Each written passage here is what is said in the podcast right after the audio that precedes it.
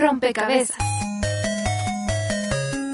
Tengo 18 años. Me gusta el ajedrez. Tengo 22 años. Estudio actuaría. Me gusta el cine. Me gusta el anime, el manga, los videojuegos, la pintura y el dibujo. Estar con la banda. Estar con la banda. Porque cada vida es una pieza. El rompecabezas de hoy es... Orientación sexual.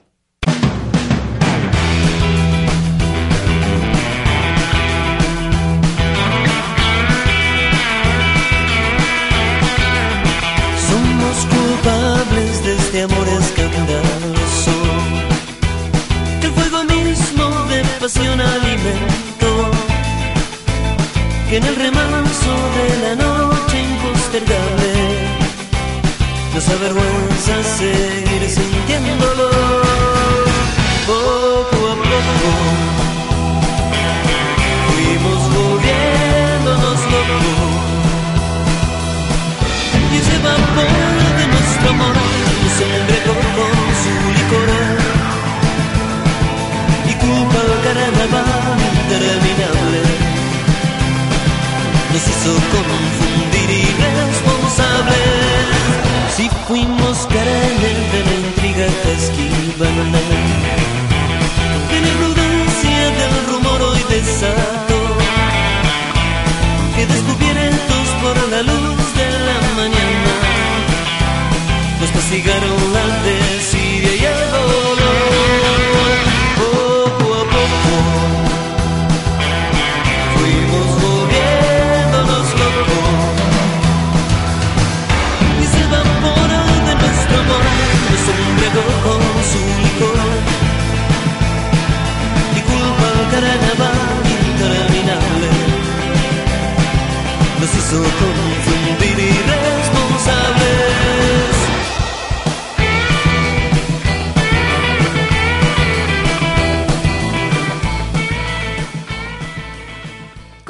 llamas? ¿Qué edad tienes? ¿Y a qué te dedicas? Me llamo Atsiri Guerrero, tengo 18 años y estudio.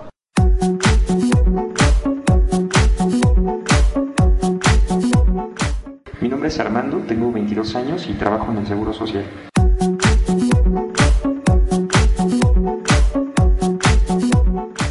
Me llamo Misael, tengo 20 años y soy fotógrafo.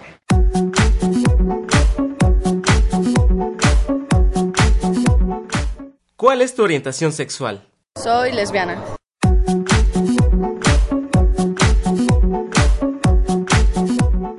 Soy homosexual. Yo me di cuenta como a los 15 tal vez y tardé como dos años en ya aceptarlo y decir sí, sí me gustan los hombres. Es una elección personal, algo que no, no daña a nadie. Es algo que tú eliges nada más.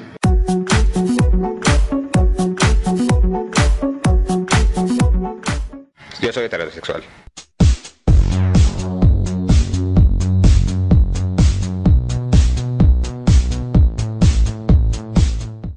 Llamas y cuál es tu cargo dentro de Letra S? Yo soy Antonio Medina, soy periodista y coordino en la parte informativa el suplemento Letra S del periódico La Jornada. También soy coordinador de la agencia de información NotiS, versan toda la información que nosotros generamos sobre temas de salud, sexualidad, VIH, SIDA, diversidad sexual, temas de género, violencia y otros que de repente tienen que ver con la sexualidad humana.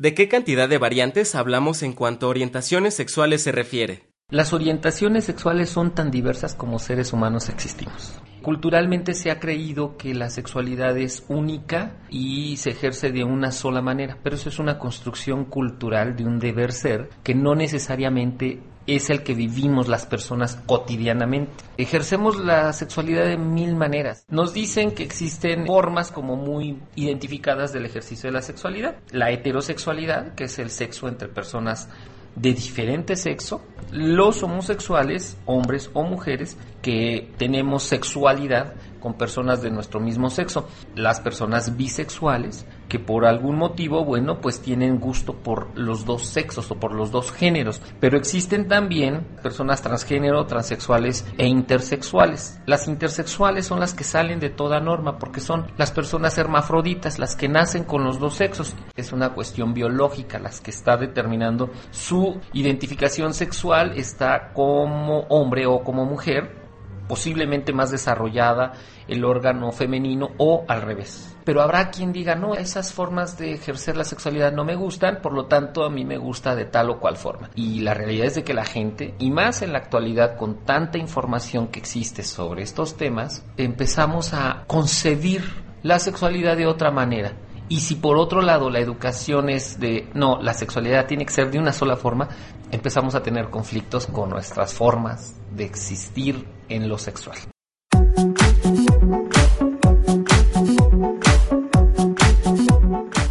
¿Qué complicaciones sufren las personas que no son heterosexuales? Bueno, la complicación es prácticamente la discriminación, que se materializa en exclusión social, discriminación en el ámbito laboral, por ejemplo, en el ámbito escolar o cuando las personas por su orientación sexual son discriminadas en los espacios de impartición de justicia o de servicios de salud. Son donde más las personas son vulnerables. También vemos que en el ámbito de la vida cotidiana, en el ámbito público, las personas homosexuales este, sufren mucho rechazo y violencia, principalmente violencia que no necesariamente es la física, sino también la simbólica, ¿no?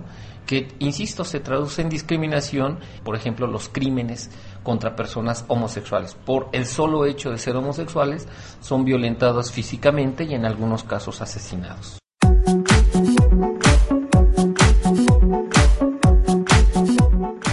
¿Crees que la discriminación y el rechazo son los factores principales por lo que los chavos esconden su orientación sexual?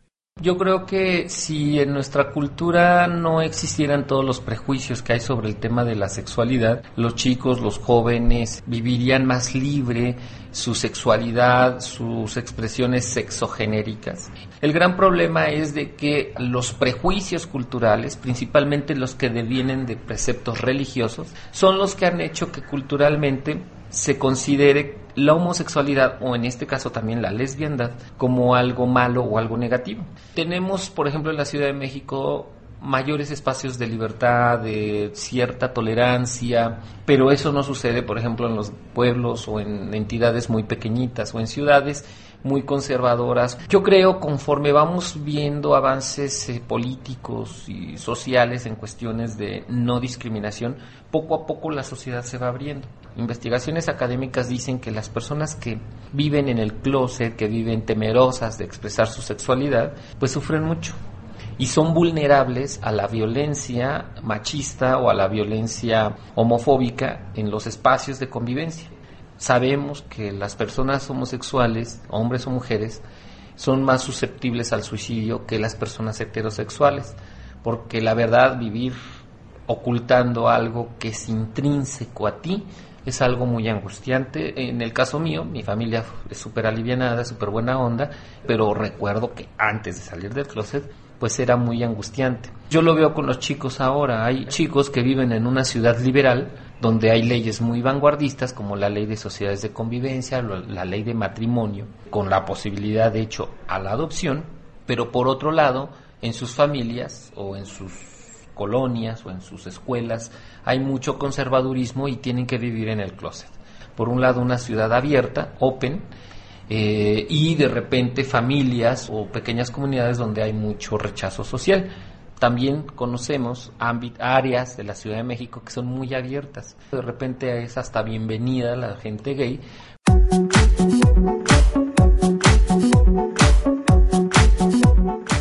¿A dónde pueden acudir los jóvenes homosexuales, bisexuales y transgénero?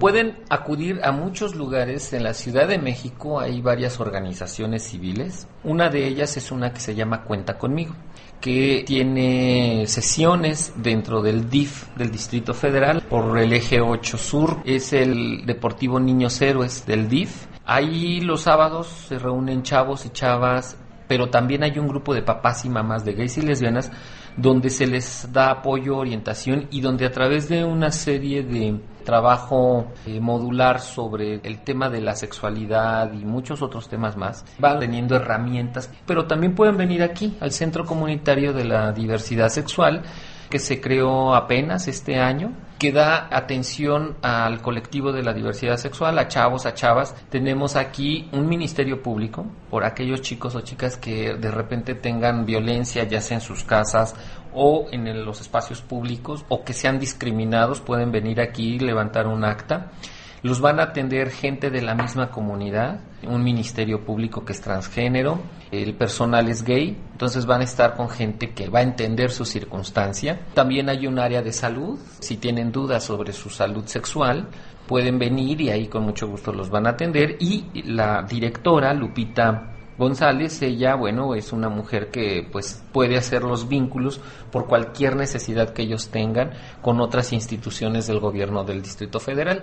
El centro comunitario está abierto para todo el mundo, no tiene ningún costo. Desde aquí pueden canalizarles a otros espacios donde les den un servicio integral a los chicos y a las chicas. Yo les recomendaría que se suban a la página www.notiese.org y ahí tenemos en nuestra agenda decenas de organizaciones en toda la Ciudad de México y de hecho en otros estados que prestan servicios gratuitos a chicos y chicas de la diversidad sexual.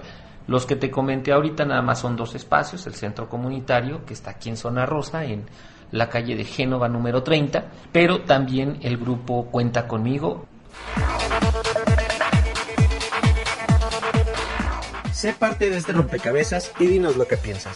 Síguenos en Twitter como arroba rompecabezas RE y encuéntranos en Facebook como rompecabezas RE.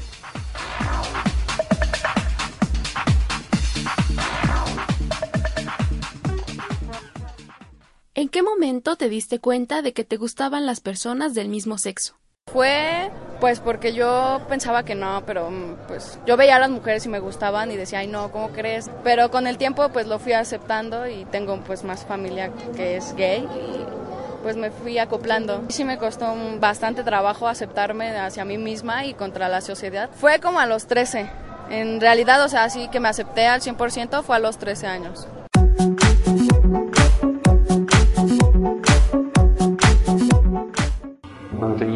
17 años, que fue que ya lo, lo acepté, creo que antes, desde los 15 te das cuenta, pero en mi caso fue hasta los 17 cuando ya me acepté homosexual.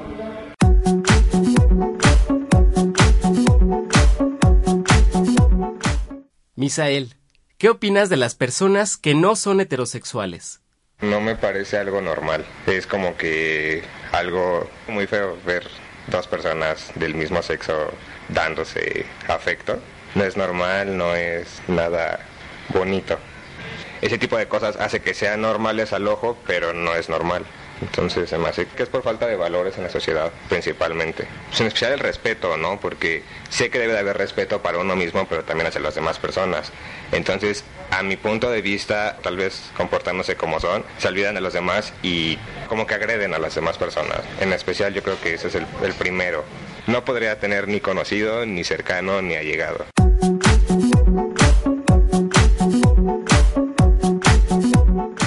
Atsiri y Armando comparten con nosotros cómo es su vida en torno a su orientación sexual. Me han hecho la pregunta de, ¿te haces así o naces así? Entonces, bueno, mi opinión personal es, pues naces así, ¿no? Es una naturaleza. Creo que somos en este mundo, somos libres y cada quien tiene derecho de decidir lo que necesita y lo que es. Algunos compañeros me pueden este, discriminar, me señalan. Primero necesitan conocer, ¿no? Para saber quién es en realidad la persona y no discriminarlos. Si se visten femeninos o no se visten femeninos los chicos, pues qué más da más que aceptarlos, ¿no? Tal y como somos, porque a final de cuentas, pues creo que todos somos iguales y en este mundo todos somos libres de decidir cómo somos y por qué nacemos así. Ahora sí que uno no tiene la culpa del haber pedido nacer así, ¿no?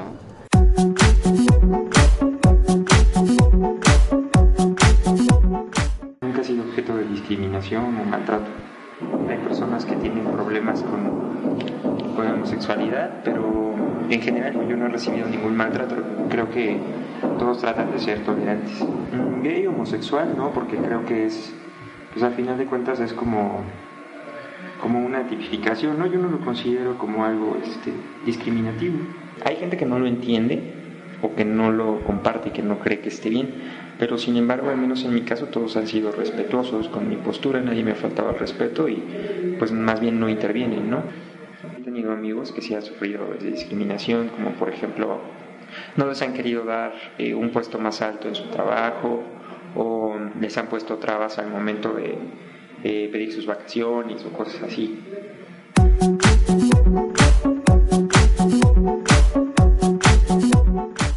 Misael, ¿por qué tu rechazo hacia los homosexuales? Es que deberían de ser normales, más bien lo que pasa de la noche a la mañana es que se convierten en homosexuales o en lesbianas. Yo lo veo ahorita como una moda porque desde que eres niño naces siendo de algún género, ¿no? Entonces, conforme van pasando el tiempo, creo que te van creando conforme a lo que eres, ser niño o ser niña. Como que tu degeneración o tu familia o ese tipo de cosas son factores que hacen que sí, de la noche a la mañana te conviertas en homosexual o lesbiana. Este tipo de personas, en lugar de parecer personas normales parecen todo lo contrario al estar haciendo sus desfiguros en la calle. No se me hace normal el ver personas del mismo sexo compartiendo afecto en una calle o en cualquier espacio público. Creo que el concepto en cuanto a mi familia es exactamente el mismo. No hay concepto para ellos. Son personas demasiado enfermas, para mí es una enfermedad, dañadas de su cabeza,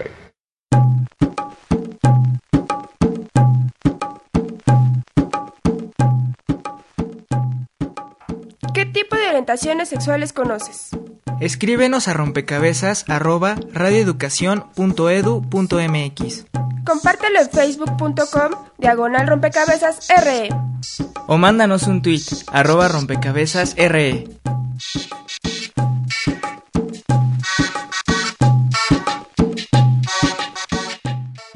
Antonio Medina pertenece a Letra S y nos dice los derechos y las leyes que están a favor de las personas lesbianas, gays, bisexuales y transgénero. De entrada, el artículo primero de la Constitución de nuestro país se acaba de reformar. Se dice explícitamente que en nuestro país no se puede discriminar por varias razones, entre ellas por orientación sexual. En el Distrito Federal tenemos el artículo 208, donde cualquier persona de una institución pública o un prestador de servicios si discrimina a una persona que pertenezca al colectivo de la diversidad sexual o a cualquier otro, puede ser sancionada. De hecho, en algunos casos, si se trata de funcionarios públicos, a esa persona que discrimine se le puede meter a la cárcel. Por desgracia, nos lo acaba de reportar la Comisión de Derechos Humanos. O sea, son muy pocas personas las que acceden a este derecho. Nosotros quisiéramos que muchos jóvenes fueran a demandar la discriminación que viven en sus escuelas, en sus trabajos, en los hospitales y estos lugares.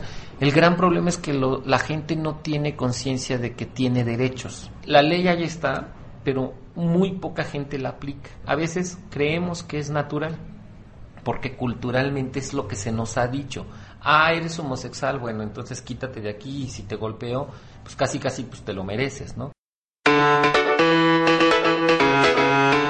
¿Cuáles son los hechos o situaciones más repetitivas que violan los derechos de las personas homosexuales?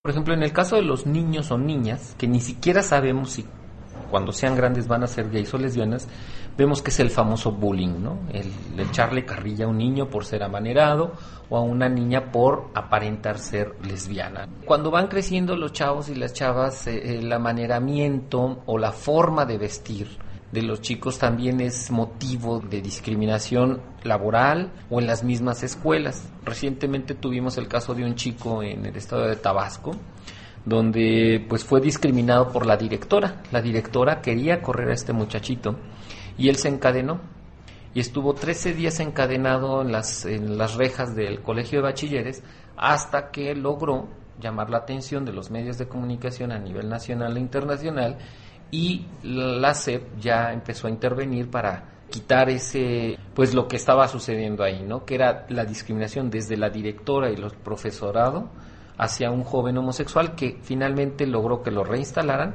y está a punto de salir de la prepa con promedio de 9. Es una discriminación visible que se ejerce desde el poder de los adultos hacia los chicos que no tienen poder y que regularmente son súbditos o dominados por los adultos. Tenemos constantemente casos de chicos que son corridos de sus trabajos. O este tipo de empresas donde los chavos no tienen nada de derechos. De repente seguimos teniendo casos en que chicos son levantados por patrullas y son extorsionados, robados y golpeados. En algunos casos hasta violados. Son las formas más visibles. Hay otras que no son visibles. Las que sin decirte nada, bueno, pero sabes que pues no te contrato o sabes que pareces gay, ah, por lo tanto no te rento un departamento. Es una forma también de exclusión y de discriminación. O, ah, eres gay, por lo tanto no tienes eh, un ascenso laboral. Muchas empresas han empezado a abrir este, su mente, no tanto porque realmente así lo sean, sino por la cuestión económica. El famoso target o target gay o mercado rosa o dinero rosa que supuestamente los gays tenemos un poquito más que los heterosexuales y por eso pues nos hacen la barba para que vayamos y consumamos. La realidad es que qué bueno que se den esos avances. El gran problema es que esos avances no se dan en la misma proporción de los derechos que realmente creemos que estamos conquistando. ¿Considera que la comunidad LGBT está más expuesta a las enfermedades de transmisión sexual o es un mito que se ha ido creando con el paso del tiempo? Conceptualmente no existe una comunidad LGBT. Existe un sector o grupos de personas que más o menos están organizadas. El concepto sociológico de comunidad es otro, es muy diferente. Nosotros, te voy a ser muy honesto y quizá haya quien diga lo contrario y es válido, pero yo en mi tesis de licenciatura y luego en mi tesis de maestría sigo planteando que no existe una comunidad gay, como sí existe en Nueva York, en San Francisco, en Madrid, en otros países. En la Ciudad de México lo que tenemos son grupos más o menos organizados que luchan cada quien por sus propios intereses.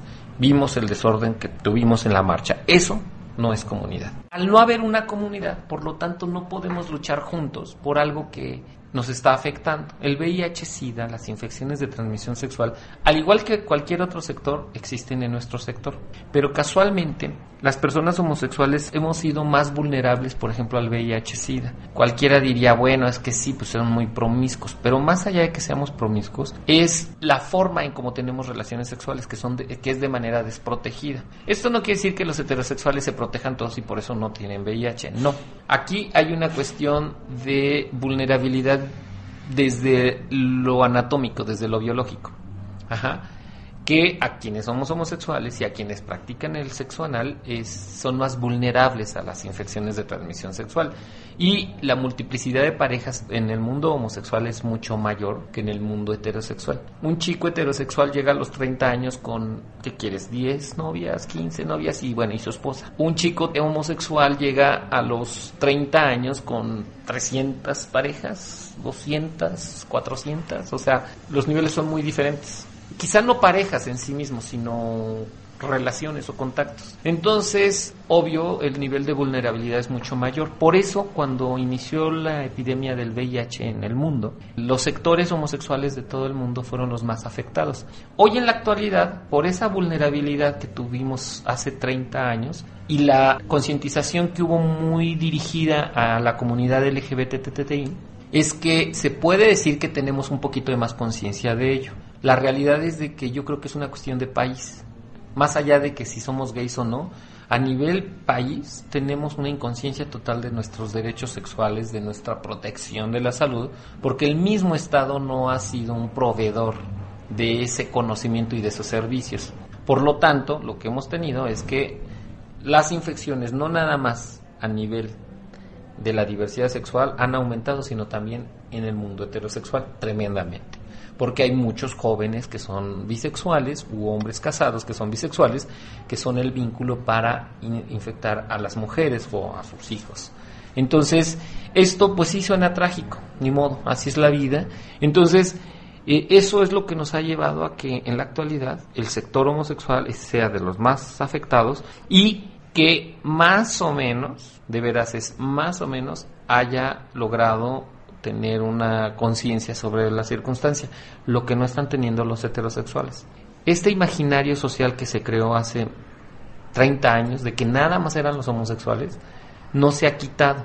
Y muchos chicos heterosexuales siguen teniendo, siguen teniendo vida sexual sin protegerse y se están infectando.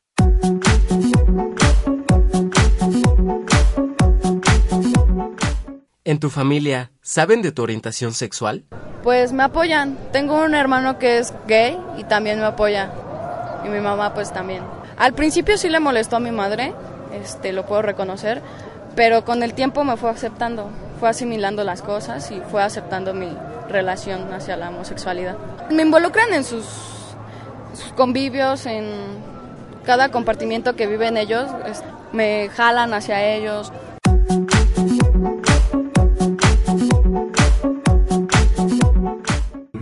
Enteró pues sí le pegó mucho y me dijo que pues me iba a llevar al psicólogo porque necesitaba ayuda. Yo creo que cuando ella fue pues a, a pedirle ayuda al psicólogo, más bien el psicólogo le dijo que, que necesitaba la terapia a ella, entonces ya estuvo yendo como un mes a terapia y ya después lo empezó a aceptar, poco a poco, pero lo empezó a aceptar. Te digo, fue como un proceso. Mi mamá pues tuvo que ir al psicólogo y, y sí, fue supongo un proceso largo para ella. Ya después del primer mes, ya fue que me dijo, bueno, pues está bien y, y vamos a hablarlo, pero muy poco a poco. Y bueno, mi hermana sabía desde antes. Entonces para mi hermana pues fue como natural. Y todos los demás pues lo han tomado bien. Creo que es como parte de una decisión mía y pues ellos, como son mi familia, pues me tienen que, que respetar. Además de que pues no es una decisión que le haga daño a nadie.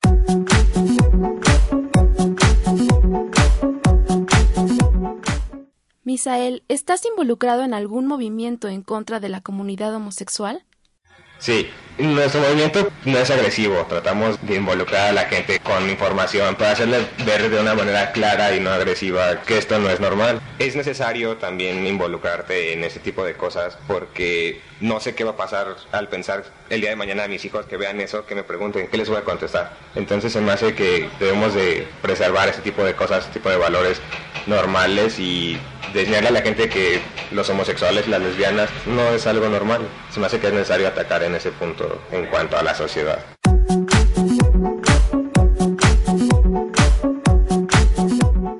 Atsiri y Armando nos dicen de qué manera defienden sus derechos sexuales. Cada año estamos aquí presentes y la marcha gay.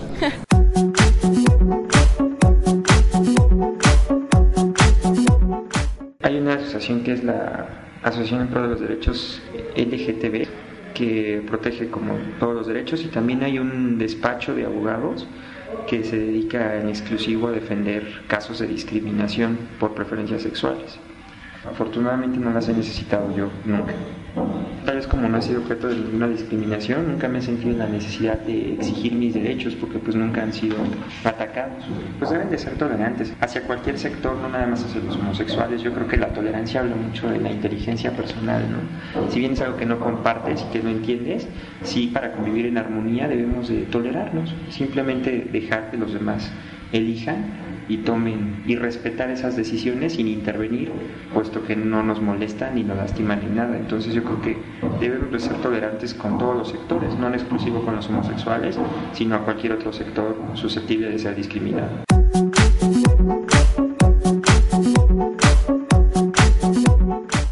Misael, ¿conoces las leyes que defienden a las personas homosexuales?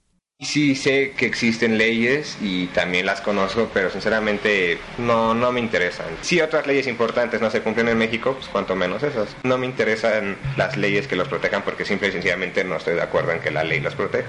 Las mismas autoridades están dando pauta a que esta enfermedad social siga creciendo. En lugar de atacarla, la están haciendo ya algo normal, están haciendo, protegiéndola la ley y demás, entonces se me hace algo ilógico, la verdad. Deberían de atacarlo con otra manera, no apoyándolo, tal vez dando información a la gente.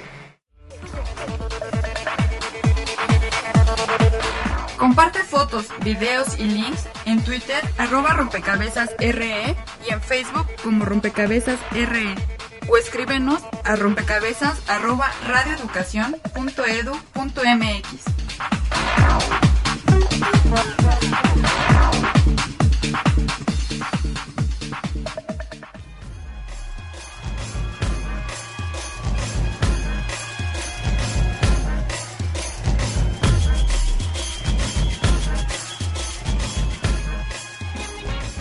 Rompecabezas te sugiere. El libro Para Nina, un diario sobre la identidad sexual, de Javier Malpica. Y la película XXY, de Lucía Puenzo.